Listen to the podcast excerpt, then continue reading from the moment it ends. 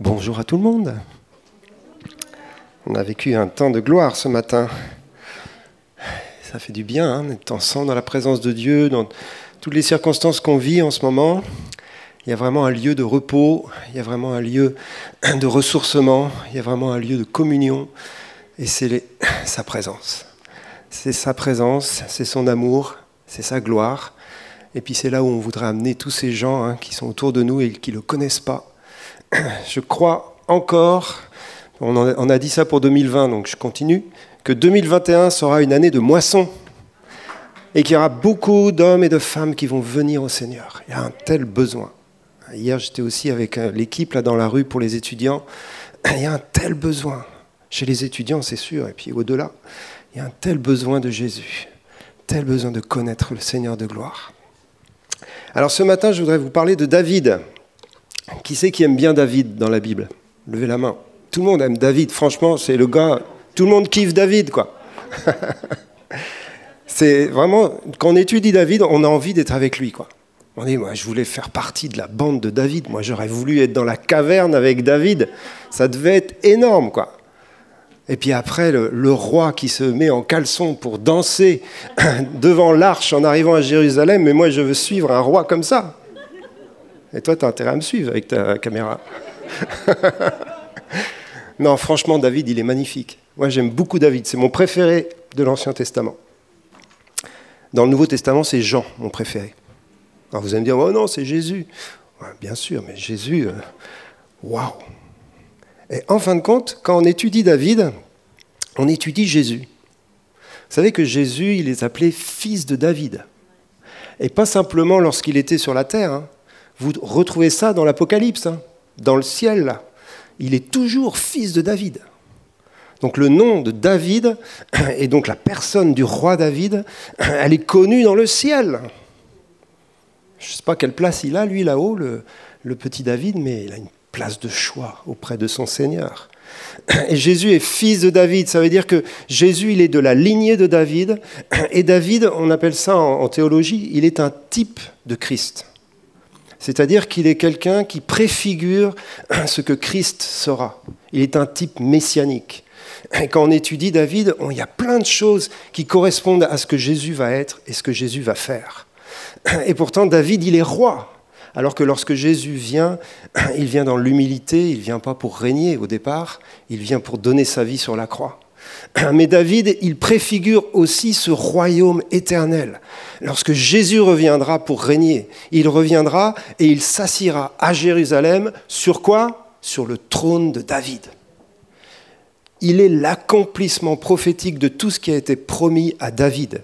Il y a des promesses extraordinaires que Dieu fait à David. Et la plus grande, bien sûr, c'est tu auras pour l'éternité un descendant sur ton trône. Et bien sûr, ce descendant, c'est le fils de David, le roi de gloire, c'est Jésus. Alors je vais vous parler de David, mais en vous parlant de David, je vais vous parler de Jésus. Mais en fin de compte, en vous parlant de Jésus, je vais vous parler de vous. Pourquoi? Mais parce que nous sommes tous appelés à ressembler à Jésus. David, c'est un petit joueur en fin de compte, par rapport à toi. Qu'est-ce que tu dis, Nicole? On va lire un premier verset qui se trouve dans les actes. Et j'aime beaucoup ce verset-là. Acte 13, 22. On peut même lire le 21. C'est une prédication de Paul à Antioche et il est en train un peu de raconter l'histoire d'Israël. Et là, il arrive à, l'histoire des rois. Ils demandèrent alors un roi. Hein. Israël va demander un roi à Samuel. Et Dieu leur donna pendant 40 ans Saül, fils de Kis, de la tribu de Benjamin. Puis, l'ayant rejeté, il leur suscita pour roi David, auquel il a rendu ce témoignage. J'ai trouvé David, fils d'Isaïe, homme selon mon cœur, qui accomplira toutes mes volontés. Waouh David, c'est un homme selon le cœur de Dieu. Et Dieu a cherché. Hein. D'abord, il avait trouvé Saül, et puis ça ne l'a pas fait. Donc il a continué de chercher. Et Dieu est comme ça. Il cherche sur la terre, il y a un, verset qui dit ça dans les psaumes, le cœur de ceux qui sont tout entiers à lui. Il cherche, il regarde.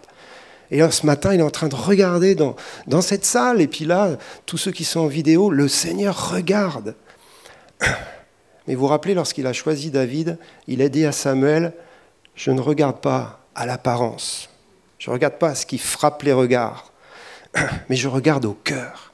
Et donc lorsqu'il a trouvé David, il a dit lui-même, j'ai trouvé un homme selon mon cœur. Waouh Je crois que c'est la plus belle des qualités qu'on puisse avoir. Être quelqu'un selon le cœur de Dieu. Et franchement, David, il n'est pas parfait. Hein. Et c'est ça qui est chouette avec lui. Pourtant, Dieu, il dit, il va accomplir toutes mes volontés. Donc, pour Dieu, c'est vraiment le prototype du gars qui va vraiment faire sa volonté, qui va obéir, qui va faire plein de choses fantastiques. C'est comme ça que le Père regarde David, parce qu'il voit son cœur. Il sait très bien, hein, le Seigneur connaît toutes choses, il sait très bien que David va faire des erreurs, va, commettre des péchés graves. Hein, vous connaissez la vie de David. Donc il n'est pas en train de dire, celui-là, il est parfait, c'est le vaillant héros qui va faire que des choses magnifiques. Non, il est en train de dire, celui-là, je peux compter sur lui à cause de ce qu'il y a dans son cœur, à cause de la qualité de son cœur. Et c'est pour ça qu'on parle de nous, là, en fin de compte. Parce qu'on peut tous être comme David. Je le crois véritablement. On peut tous avoir un cœur qui plaît à l'Éternel. Peut-être tu es déçu par ta vie. Qui c'est qui est déçu par sa vie chrétienne Qui ne se trouve pas à la hauteur? Allez, voilà. Bienvenue. Mais Dieu regarde ton cœur. Il ne regarde pas tes succès et tes échecs. Il regarde ton cœur. Et bien sûr, parfois notre cœur est tortueux, parfois notre cœur... Mais on va voir plusieurs points ce matin on a la possibilité de tourner notre cœur du bon côté, de mettre notre cœur en harmonie avec le cœur de Dieu, avec la volonté de Dieu. Et puis quand on parle de David, bien sûr, on parle d'un roi, de quelqu'un qui est préparé par Dieu pour régner sur Israël. Et franchement, c'est le meilleur modèle des rois d'Israël, David. Salomon est pas mal aussi, mais quand même, David, il y a un top niveau là. Et, il est, si on étudie sa vie, on voit qu'il est préparé par Dieu, parce que Dieu va le chercher tout jeune, hein. et puis il va se passer tout un temps avant qu'il arrive à la royauté. Et en fin de compte, c'est la même chose pour nous. Nous sommes appelés à régner avec Christ. Il y a en nous un appel royal. On parle beaucoup de sacrificature, mais vous savez que la sacrificature, elle est royale. Hein. Les deux choses vont ensemble. On est dans notre vie sur terre préparé par Dieu pour régner avec lui. Et il y a des dimensions du règne de Dieu qui commencent dès maintenant dans nos vies. Déjà, on va essayer de régner sur nous-mêmes, ça va être pas mal. C'est-à-dire d'avoir autorité sur nos propres choix, nos propres décisions, nos propres pensées. On va commencer à régner dans la vie par Jésus-Christ, par la grâce de Dieu, pour pouvoir amener le royaume de Dieu sur terre. Et c'est ce qu'on veut. Donc si on étudie David, on étudie aussi cela. Les clés pour régner avec Christ. Maintenant. Pas simplement lorsque Jésus reviendra, bien sûr, là, on sera dans la gloire et on aura des qualités royales. Mais dès maintenant, Dieu est en train de façonner nos vies pour que nous apprenions à régner avec lui dans la vie. Hein, c'est Paul qui dit, ce sont ceux qui reçoivent l'abondance de la grâce et du don de la justice qui règnent dans la vie par Jésus-Christ. Waouh Il faut recevoir l'abondance de ce que Dieu a préparé pour nous. Alors je vais vous donner cinq clés sur l'autorité de David, c'est-à-dire ce qui a permis à David d'être un roi selon le cœur de Dieu. Il y en a sûrement plus que cinq, mais j'en ai trouvé cinq qui me paraissent pertinentes. Je ne sais pas si on les fera toutes ce matin, si on n'a pas le temps, on les continuera une prochaine fois. Et la première clé que je vous donne, c'est le fait que David, avant qu'il soit roi, avant qu'il soit quoi que ce soit, il avait quand même une profession de base qui était d'être berger. C'est un berger, David. C'est un berger, c'est-à-dire celui qui s'occupe des troupeaux de moutons et qui prend soin des moutons. Et vous savez que la notion de berger, c'est une notion essentielle dans la parole de Dieu, bien sûr, mais dans la compréhension de qui est Dieu. Jésus, lorsqu'il se présente hein, dans Jean 10, il va dire ⁇ Je suis le bon berger ⁇ il y a tout ce, texte de Jean 10, on va prendre un petit passage, qui nous compare Jésus à ce berger qui connaît ses brebis, qui prend soin de ses brebis, qui donne sa vie pour ses brebis. Mais quand on parle de berger dans la parole de Dieu, et dans l'Ancien Testament en particulier, on ne parle pas simplement de ceux qui prennent soin, mais on parle aussi de ceux qui gouvernent. Les bergers d'Israël sont souvent simplement les rois les, les, chefs spirituels, ceux qui gouvernent, ceux qui dirigent. Selon Dieu, diriger, gouverner, c'est être berger. Et ce n'est pas juste la question d'être pasteur, dans le sens, euh, on va dire, euh, ecclésial du terme, c'est-à-dire de prendre soin de l'Église, mais c'est être berger dans tous les domaines où le Seigneur t'appelle à exercer de l'autorité, à exercer une responsabilité.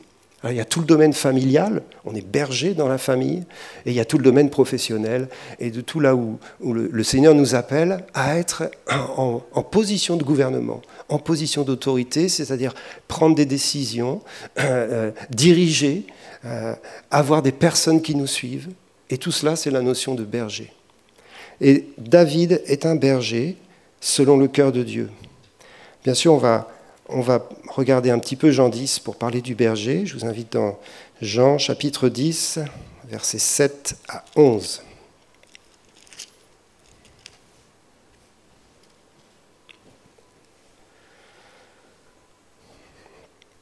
Jésus leur dit encore, En vérité, en vérité, je vous le dis, je suis la porte des brebis. Tous ceux qui sont venus avant moi sont des voleurs et des brigands, mais les brebis ne, les ont point écoutés. Je suis la porte. Si quelqu'un entre par moi, il sera sauvé. Il entrera, il sortira et il trouvera des pâturages. Le voleur ne vient que pour dérober, égorger et détruire. Mais moi, je suis venu afin que les brebis aient la vie et qu'elle l'ait en abondance. Je suis le bon berger. Le bon berger donne sa vie pour ses brebis. Magnifique ce texte. Hein. Jésus parle de lui-même. Il commence en disant en vérité, en vérité. C'est-à-dire que là, quand il dit ça, c'est-à-dire qu'il est en train de dire quelque chose de vraiment important. Hein. En grec, c'est Amen, Amen. C'est-à-dire, retenez bien ce que je suis en train de dire. Ça, c'est un point important. Amen, Amen. Je suis la porte des brebis. Donc avant de se présenter comme le berger, il se présente comme la porte, ou en même temps. Et ce qui m'a marqué, je me suis arrêté sur ça, je suis quand même, c'est étonnant cette histoire de porte-là.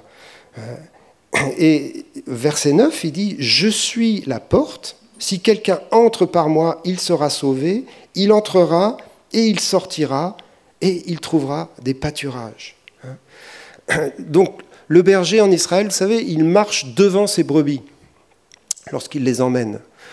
Il paraît que dans d'autres cultures, on marche plutôt derrière, et puis on les pousse avec les chiens, etc. Mais en Israël, le berger passe devant, et puis il les appelle avec sa voix, et elles vont toutes le suivre. Et il les emmène où? À une porte. Une porte qui a été préparée, qui va être ouverte, pour que ces brebis puissent entrer dans ce pâturage pour trouver quoi? De l'herbe verte bonne à manger, mais aussi de la protection par rapport aux loups, par rapport aux ours, etc., parce que c'est clôturé. Hein. Donc c'est vraiment toute une image magnifique du rôle du berger, et Jésus marche, il va jusqu'à la porte, donc il est un leader, il est un chef, il est celui qui passe devant, mais arrivé à la porte, il dit, et en fin de compte, la porte, c'est moi. Et je suis une porte, et vous allez entrer par moi, et vous allez sortir par moi, et vous allez trouver de verts pâturages. Et vous savez que la porte, la notion de porte dans l'Ancien Testament, c'est une notion de gouvernement. Quand on parle des anciens qui gouvernaient les villes en Israël, et puis même dans d'autres nations qu'Israël à l'époque, les anciens siégeaient aux portes de la ville c'était le lieu du gouvernement, c'était le lieu de l'autorité, c'était le lieu où on pouvait permettre à certaines personnes d'entrer dans la ville, mais il y en avait d'autres, on les interdisait d'entrer. Donc c'était vraiment un lieu de, jugement, un lieu où on rendait la justice, un lieu de péage, enfin il y a toutes sortes de, choses qui se faisaient aux portes de la ville. Mais c'est vraiment un lieu d'autorité. Jésus est la porte pour les brebis et c'est lui qui permet d'entrer et de sortir. Et puis revenons à David. David, c'est un berger et le Seigneur le prépare pour qu'il soit une porte pour Israël, pour sa nation. C'est le premier qui va permettre à Israël d'étendre ses frontières le plus largement possible. Hein. On appelle ça le grand Israël. C'est du temps de David que les frontières vont être atteintes. Il va repousser tous ses ennemis et tous les ennemis d'Israël dehors. Donc là, on parle bien sûr de guerre, de conquête, etc. Mais on est dans une dimension d'accomplissement hein, de, la promesse de Dieu concernant la terre d'Israël, concernant ce lieu qui avait été promis à Abraham, Isaac et Jacob. C'est David, en fin de compte, qui va le conquérir pleinement. Et c'est du temps de David où Israël va enfin entrer dans son repos et dans la plénitude de son héritage. Hein. Alors il va y avoir des guerres et des guerres du temps de David, mais vous vous rappelez, à la fin, David, il dit, bon, maintenant c'est fait, on va construire une super maison à l'Éternel, on va construire un temple à l'Éternel.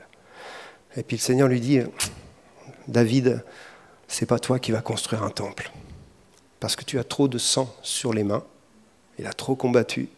Donc c'est ton fils qui viendra après toi, qui va construire ce temple, c'est Salomon. Et Salomon, ça va être le règne de la paix, hein, du nom de Salomon, Shalom.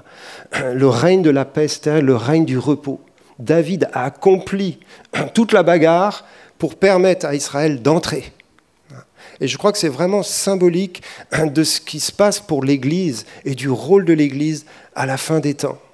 C'est-à-dire qu'à un moment donné, l'Église va combattre et continue de combattre. Ça fait 2000 ans qu'on se bat et on va continuer jusqu'à la fin pour permettre au règne de venir et à Salomon d'établir la gloire de Dieu sur la terre. Et Salomon, c'est Jésus qui vient. Et notre David, il est, il est prophète, vous savez, on en parlera tout à l'heure, c'est quelqu'un, quand il, chante, quand il adore le Seigneur, il y a des prophéties qui sortent de, ces chants. C'est un chantre prophétique. Et euh, un des psaumes euh, qui est bien connu, c'est le psaume 24, qui termine par ces phrases que l'on proclame souvent dans la prière, dans le combat, etc. C'est Porte, élevez vos linteaux. Élevez-vous, portails éternels, que le roi de gloire fasse son entrée. Qui est ce roi de gloire? L'éternel des armées l'Éternel puissant dans les combats. Voilà le roi de gloire. Qui est ce roi de gloire? L'Éternel des armées. C'est David qui est en train de dire ça. David, il a une vision spirituelle de son rôle. Il sait très bien que ce qu'il fait ne suffira pas. Il faut que les portes spirituelles s'ouvrent.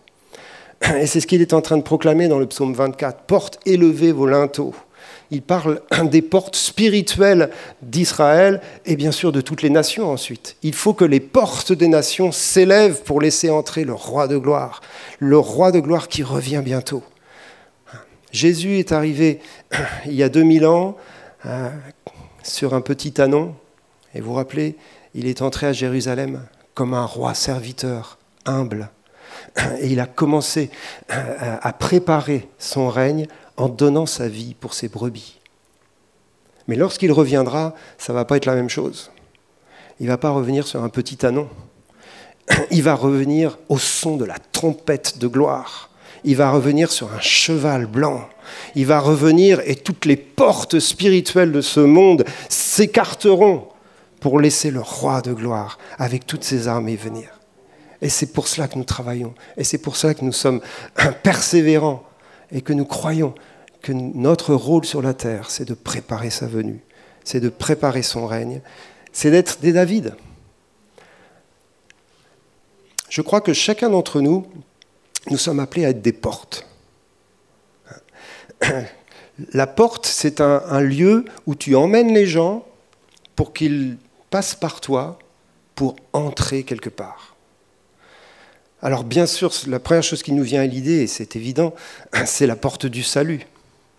pourtant, c'est Jésus la porte du salut. Oui, mais Jésus, il ne peut pas agir sur terre, ou très peu, sans nous.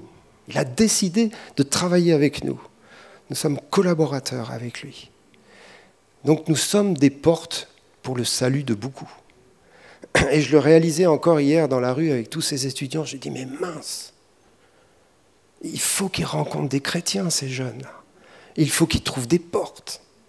Bien sûr, notre rôle, c'est de leur parler de Jésus, c'est de leur montrer Jésus, mais, la porte, c'est quand même un endroit où ils passent par nous pour trouver les verts pâturages. J'ai un tel besoin de verts pâturage en ce moment. Il y a un tel besoin de repos. Il y a un tel besoin de, de sortir de la solitude. Ces gamins, ils rentrent le soir à 18h, ils se retrouvent dans une piole de 12 mètres carrés, tout seuls. Il y en a il me disait, il était presque en larmes avec son colis, il ne comprenait pas ce, cadeau. Il me disait, bah, ça fait cinq mois que je n'ai pas vu ma maman. Pourtant, elle habite pas loin, elle habite à Carcassonne. Mais elle me dit, elle est un peu malade, donc à cause du Covid, il ne faut pas que je la voie. Donc depuis cinq mois, je ne suis pas retourné à Carcassonne. Je suis tous les soirs dans ma piole. Et je suis tout seul parce que je connais quasiment personne à Toulouse. Maman, nous sommes des portes. Nous sommes des portes d'autorité. Nous sommes des portes pour nos enfants, hein, lorsqu'on est parents. Nous sommes des portes pour nos amis, nous sommes des portes pour nos collègues, mais nous sommes aussi des portes dans le domaine d'autorité où Dieu nous a oints, où Dieu nous a appelés. Et nous avons tous un domaine de compétences où nous avons de l'autorité soit des compétences professionnelles, des compétences spirituelles, des compétences au niveau de notre appel, au niveau d'une population que le Seigneur nous appelle à toucher. Certains sont appelés vers les enfants, d'autres sont appelés euh, vers les jeunes, donc sont appelés euh, vers les, personnes âgées, donc d'autres sont appelés vers une population spéciale, euh, vers une nation particulière.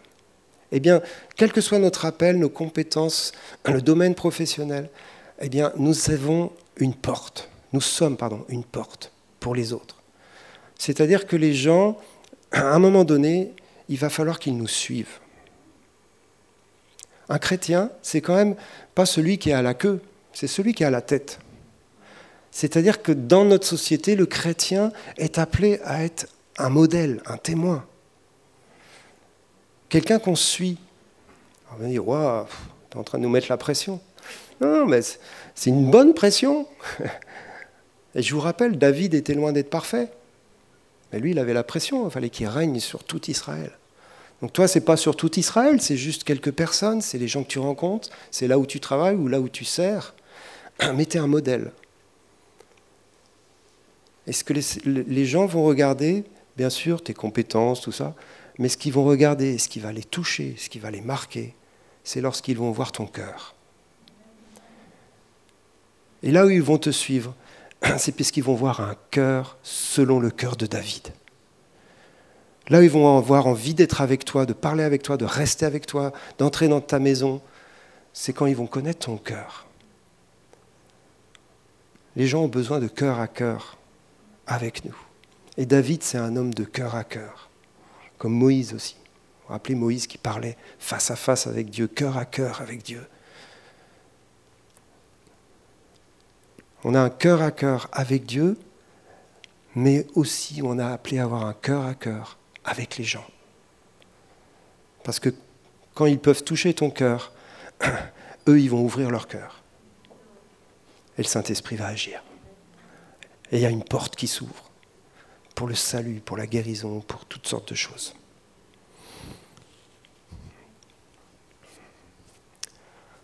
Il y a plein de choses à dire juste là-dessus, j'ai un message en fin de compte. Je termine avec l'histoire du berger et de la porte, mais ça, ouvre tout un autre message. Mais c'est la même idée. Mais là, on parle de Jésus. Dans Apocalypse 3, verset 7,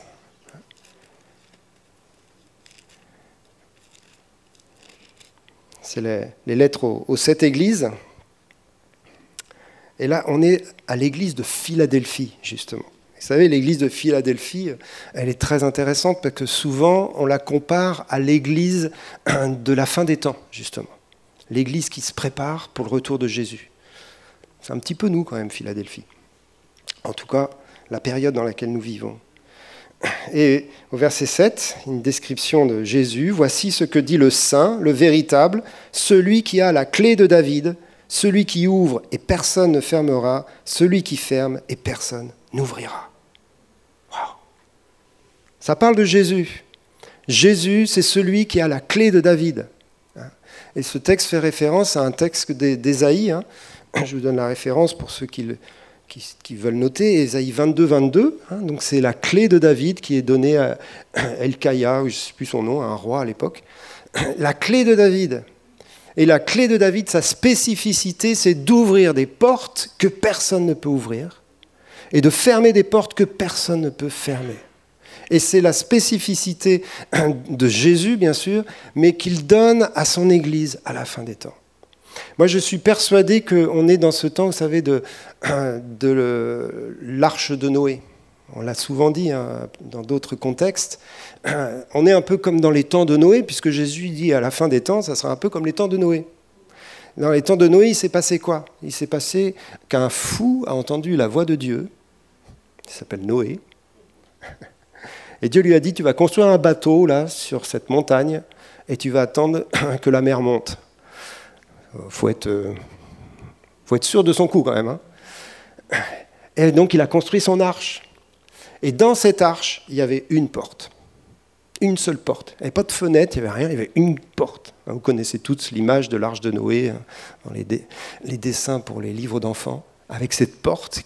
Et cette porte, elle est ouverte pour le salut pour la, protection, la sécurité et surtout pour la résurrection d'un nouveau monde qui viendra après le déluge.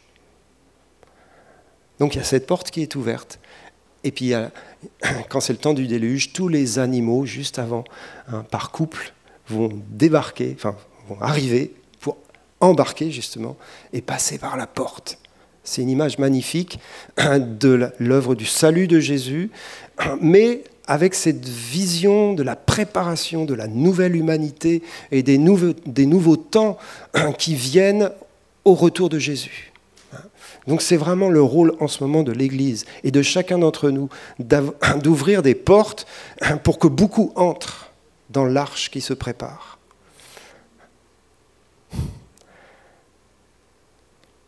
Et Jésus, lorsqu'il ouvre, il ouvre et personne ne peut fermer. C'est une autorité de fer. Et c'est encore un temps où la porte de l'arche est ouverte, largement ouverte. Il faut qu'on bosse pour ça, pour que beaucoup entrent et soient sauvés. Jésus le dit, hein, il y en a un autre qui n'est pas venu du tout pour prendre soin des brebis. C'est le diable. Il vient pour égorger, pour voler, pour détruire. C'est son boulot, c'est ce qu'il aime faire. C'est terrible. Et on verra que ça, ça va déclencher la colère de David. Le Seigneur est en colère contre le diable, parce qu'il voit la destruction qu'il fait. Le Seigneur veut nous donner cette sainte colère contre les œuvres du diable. Jésus est venu pour détruire les œuvres du diable.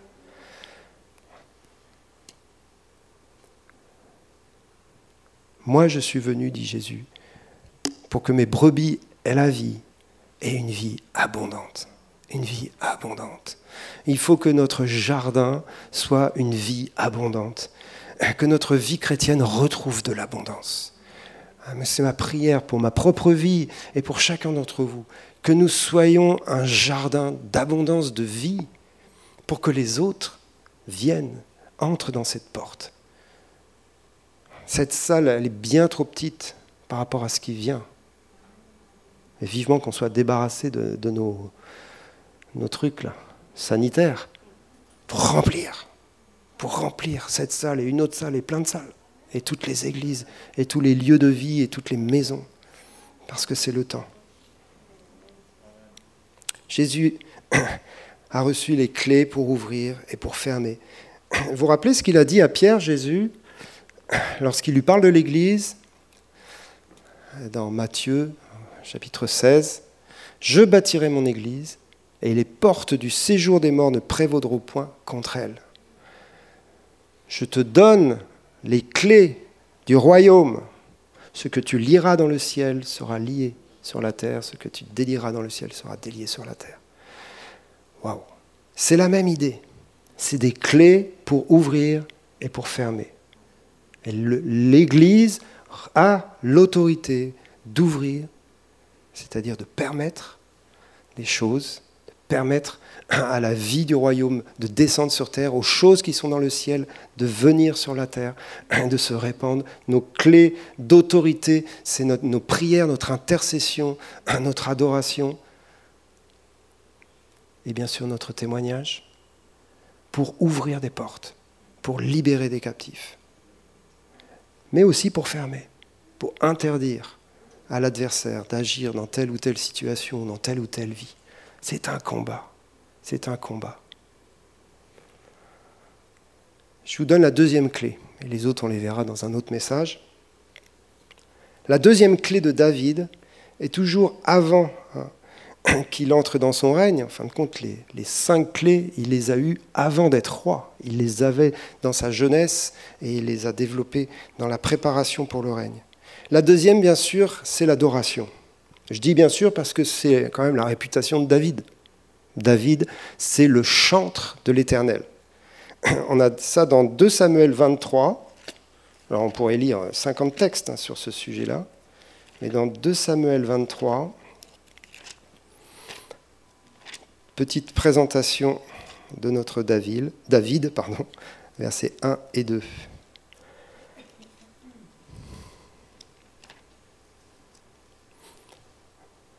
Voici les dernières paroles de David. Paroles de David, fils d'Isaïe, paroles de l'homme haut placé, de loin du Dieu de Jacob, du chantre agréable d'Israël.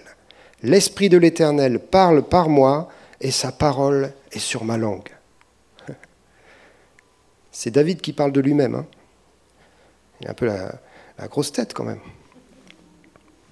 Non, David était humble mais conscient de son appel. Et en plus, il dit ça à la fin de sa vie, donc euh, ça va. Il a un peu du bagage derrière. Et il se présente comme un chantre prophète. Un chantre, c'est un adorateur. Un chantre, c'est un compositeur de chants. C'est un artiste, ce David. C'est pour ça qu'il danse devant l'arche. C'est pour ça que c'est pas juste le roi, vous savez, le guerrier. Pourtant, c'est un sacré guerrier.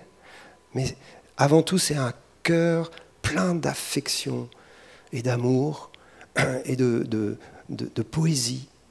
C'est un chantre qui adore l'Éternel. Et depuis tout petit, lorsqu'il était dans les champs avec ses brebis, il prenait sa harpe. Hein, parce que tu t'ennuies un peu avec les brebis au bout d'un moment. Hein. Il prenait sa harpe et il adore. Il chante, il compose des chants. Vous savez que les psaumes que l'on lit, 150 hein, psaumes, il y en a 73 de David. Et ceux-là, ce sont ceux qui sont répertoriés parce qu'il y a aussi des psaumes, on ne sait pas qui les a écrits. C'est peut-être David aussi, les autres. Il y en a 73, en tout cas, c'est sûr, ce sont des psaumes de David. Et parmi ces 73, il y a les psaumes quasiment les plus connus, ceux qu'on récite par cœur, le psaume 23, bien sûr. Mais il y a des psaumes euh, incroyables. Le psaume 2, vous allez me dire, le psaume 2, c'est pas David. Dans le texte, il n'y a pas écrit de David. Ouais, mais Jésus, il prend le psaume 2 et dit, c'est David qui a dit ça. Alors si Jésus a dit que c'était David, tout va bien. Le psaume 2, hein, c'est euh, pourquoi ce tumulte parmi les nations? Pourquoi euh, les, rois de la terre se sont unis contre le oin de l'Éternel? Hein, Ça parle, c'est un psaume messianique. Le psaume 2, le psaume 110, Bref, on ne va pas faire tous les psaumes. Ces psaumes-là, en tout cas ceux dont je parle, sont des psaumes prophétiques au plus haut point, c'est-à-dire que David parle de manière euh, complètement euh, inspirée du Messie qui doit venir. Mais ce qui est important pour nous, alors on peut, vous savez, on peut tous euh, prophétiser, hein, donc il n'y a pas de souci, même si on n'a pas un appel spécifique pour être prophète, on est tous dans la nouvelle alliance capables de prophétiser. Mais ce qui est important au niveau du cœur de David, c'est pas le fait qu'il prophétise, parce que souvent il prophétise sans s'en rendre compte. Vous voyez ce que je veux dire? Il est dans le flot de son adoration et, et ça prophétise. Donc ce qui est important, c'est son cœur d'adorateur pour Dieu. c'est le fait qu'il aime Dieu plus que tout, qu'il met Dieu en, priorité sur tout le reste, et qu'il cultive sa relation affective avec Dieu. Vous avez le droit d'avoir de l'affection pour Dieu. Dire c'est évident, mais peut-être pas parfois si évident que ça. David, il est dans l'ancienne alliance, donc il n'est pas né de nouveau. Il est, il est un homme comme, comme n'importe quel homme sur la terre. Donc lorsqu'il adore, qu'il prend sa harpe, c'est pas un homme né nouveau qui adore en esprit et en vérité et qui chante en langue. C'est un homme sincère qui aime Dieu de tout son cœur. Même pas régénéré, mais il aime Dieu de tout son cœur. Bien sûr, l'Esprit de Dieu vient sur lui. Hein. Il y a cette onction prophétique et Dieu parle au travers de lui. Mais à la base, c'est son cœur qui plaît à Dieu. Et je suis sûr qu'il y a plein de gens sur la terre qui ne sont pas nés nouveaux, mais le cœur qu'ils ont plaît à Dieu. il faut vite qu'on aille les trouver, ces gens-là. C'est le, cas de, comment il s'appelle euh, Ça va revenir. Le centenier dans les actes. Que, euh, Pierre va, enfin bref, Pierre va rencontrer le centenier dans Acte 10. Tout le monde connaît le centenier des actes, hein, qui faisait des aumônes à Dieu. Il plaisait à Dieu, ce gars-là. Il avait un cœur d'adorateur. Mais il n'était pas encore chrétien.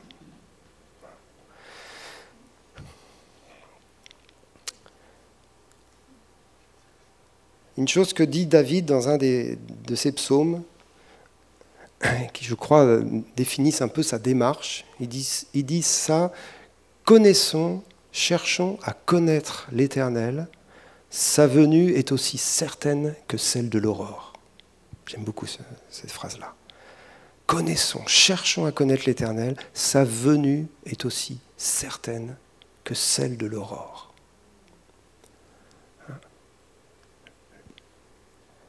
La nuit, il fait nuit. Mais on est tous sûrs que le soleil va arriver à un moment donné.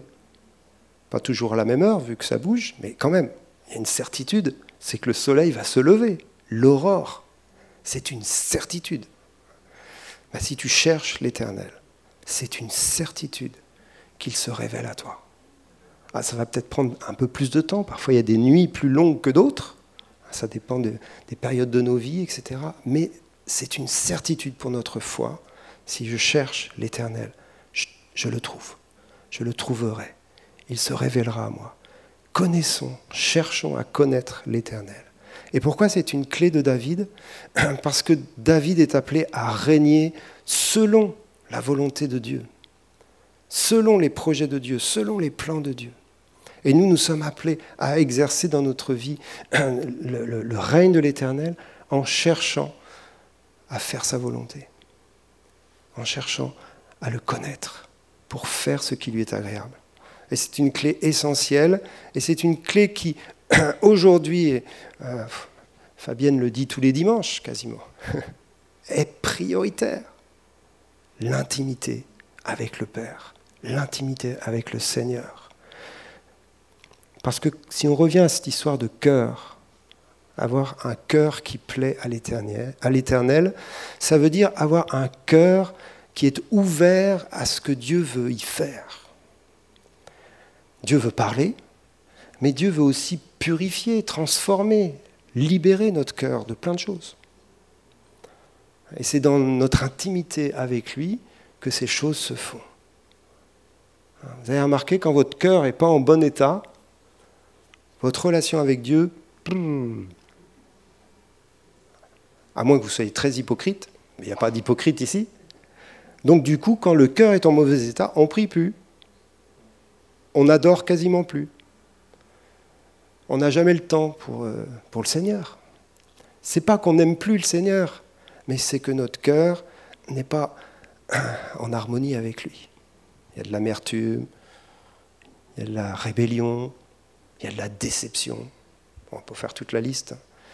Il y a de l'incrédulité. Enfin, il y a des choses qui s'attachent à notre cœur et qui nous éloignent du Seigneur. Et je suis sûr que David, lorsque ces choses étaient en lui, il venait à l'Éternel, il se mettait à genoux et disait Seigneur, purifie-moi de cette incrédulité qui est là, de, cette amertume. Franchement, il avait de quoi pas être content, le David. Hein. Surtout dans les premières années de, la préparation de, sa royauté, lorsqu'il fuyait Saül. Vous connaissez l'histoire. C'était d'une injustice terrible quand même ce qui vivait le David. Mais il a su garder son cœur. Je ne dis pas que c'était simple pour lui, mais il a su le faire. Il a, il a su garder son cœur envers Saül, déjà premièrement, mais aussi envers Dieu. Parfois, on peut en vouloir à Dieu. Hein. Parce que quand tu es comme David, tu, tu dis je suis appelé à régner et tout ça, puis tu te fais persécuter par le roi Saül et tout ça, puis au bout d'un moment tu te dis c'est terrible Seigneur, c'est toi qui m'as appelé, je suis dans ta volonté, je suis en train de te servir et de faire mes, mes super psaumes là, et tu as vu ce que je vis? Et du coup on en veut à Dieu.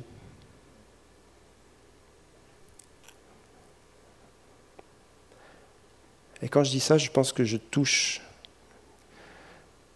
plusieurs d'entre nous,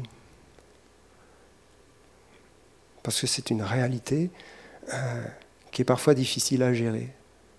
On a traversé des épreuves où on est dans une épreuve et on se dit, mais Seigneur, tu fais quoi là? Vous savez, dans notre vie chrétienne, on est parfois un peu simpliste. On dit, euh, tout ce que je fais, euh, c'est le Seigneur qui le permet. Ce qui est vrai, tout ce qui m'arrive plutôt. Ce qui est vrai, plus ou moins. Mais au bout d'un moment, à force de dire ça, on dit, mais Seigneur, pourquoi tu permets ça quoi? C'est quoi le but Et je juge personne en disant cela, je l'expérimente aussi. Il y a des moments, on se dit, mais Seigneur, ils sont où les verts pâturages? Elle est où la vie abondante? Mais c'est là où il y a un enjeu spirituel d'autorité et de règne. C'est là où d'un seul coup, le cœur de l'homme devient le lieu du combat spirituel, le lieu de l'enjeu spirituel, non seulement pour ta vie, mais pour la vie des autres. C'est dans ces moments-là que notre cœur doit faire la, bonne conversion, la bonne décision, le bon changement.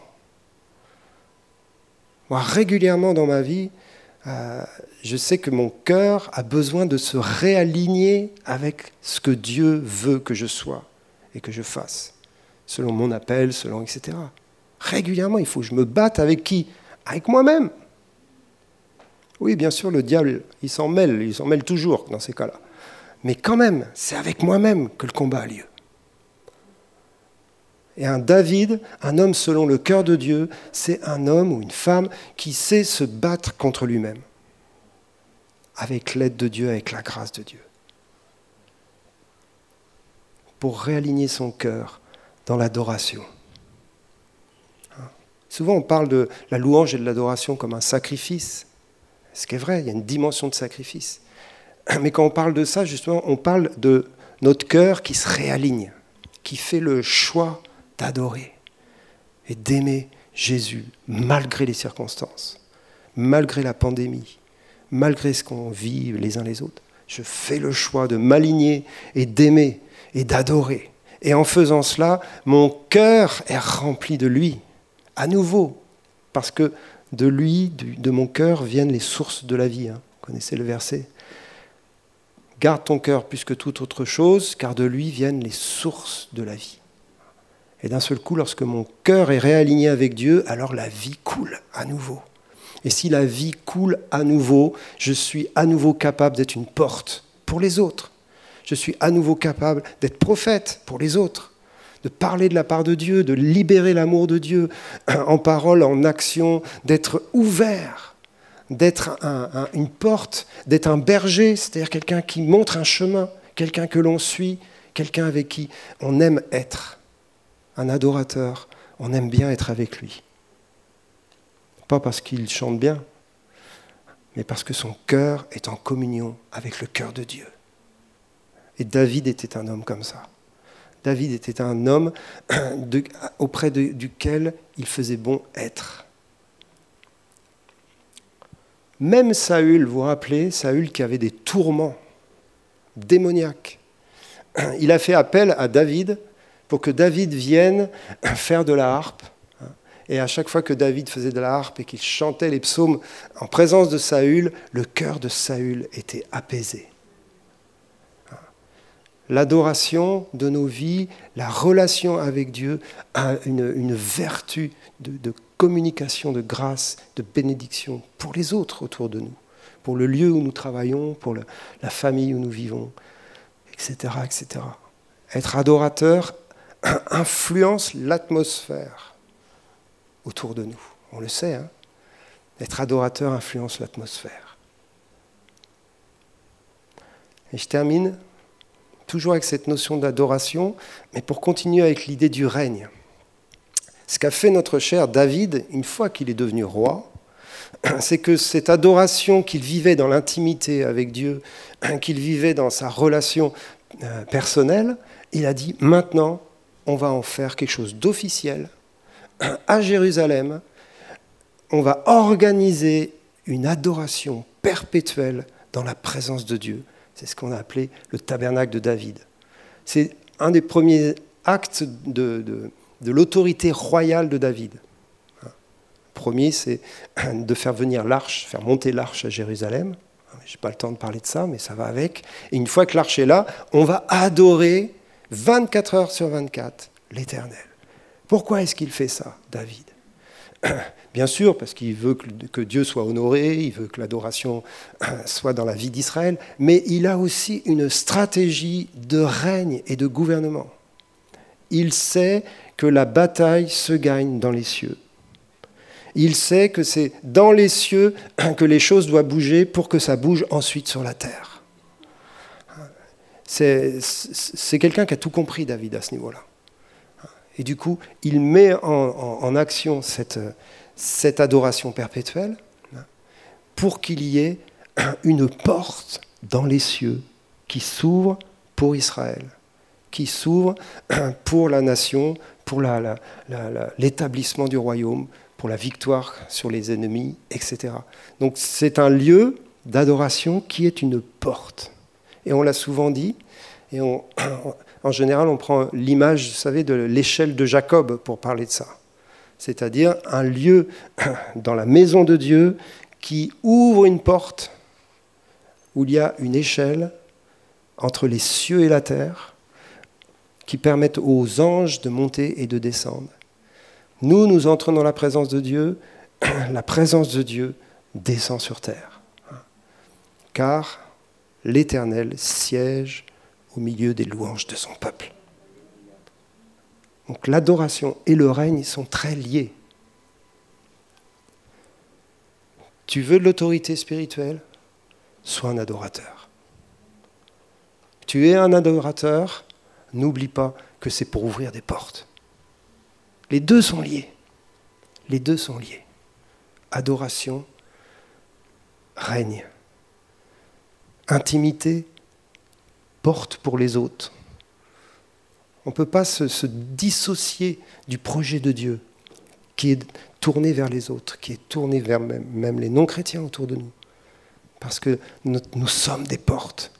Et lorsque j'ouvre une porte, c'est pour que d'autres puissent y entrer et puissent marcher, j'allais dire à ma suite, ça fait un peu prétentieux, mais c'est ça l'idée. Pour aller dans cette arche de l'alliance que le Seigneur euh, ouvre aujourd'hui pleinement. Le temps de la grâce n'est pas fini. La porte du salut est toujours ouverte. Mais on est dans un combat spirituel qui fait rage. Et c'est pour ça que notre rôle d'adorateur, de sacrificateur est essentiel pour que le règne vienne. Seigneur, que ton règne vienne, que ta volonté soit faite sur la terre comme au ciel.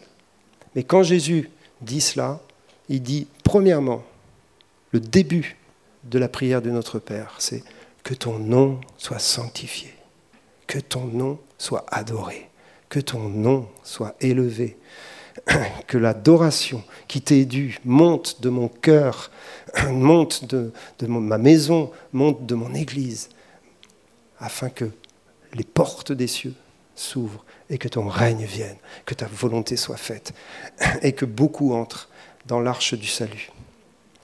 Amen. Je termine comme ça. On verra la prochaine fois, je prêcherai trois autres clés sur l'autorité de David. Mais je vous invite à prier avec moi pour, pour finir tous ensemble. Et vous pouvez vous lever parce qu'on va juste adorer le Seigneur. Et l'idée dans, juste ce petit temps de prière qu'on aura, c'est de réaligner notre cœur avec le cœur du Seigneur Jésus. Et si, tu, as été touché tout à l'heure lorsque j'ai parlé de ça, si tu, réalises que tu es loin du Seigneur, que ton cœur est, est peut-être dans l'amertume, ou tu as été déçu par les hommes, mais parfois tu crois même que Dieu t'a déçu, et tu en veux à Dieu, c'est vraiment un bon moment là maintenant pour, pour te réaligner. Bien sûr en lui demandant pardon et en lui disant Seigneur, je sais que je sais, que je sais, que je sais qu'il n'y a pas d'autre solution que toi, que tu es le chemin, la vérité et la vie, que tu es la porte pour connaître le Père, que mon cœur doit à nouveau s'ouvrir à ta présence. Et je te cherche, et j'aligne mon cœur avec toi, Seigneur. Et je prie pour tous ceux dont le cœur est fermé, dont le cœur s'est endurci, dont le cœur est, devenu un peu incrédule. Je prie maintenant pour ceux qui sont là dans cette pièce, comme pour ceux qui sont à la maison, sur leur canapé ou devant la télé, devant l'ordinateur. Je prie vraiment pour que votre cœur soit visité par l'amour de Dieu, parce qu'il t'a cherché. Depuis toujours, il t'a cherché.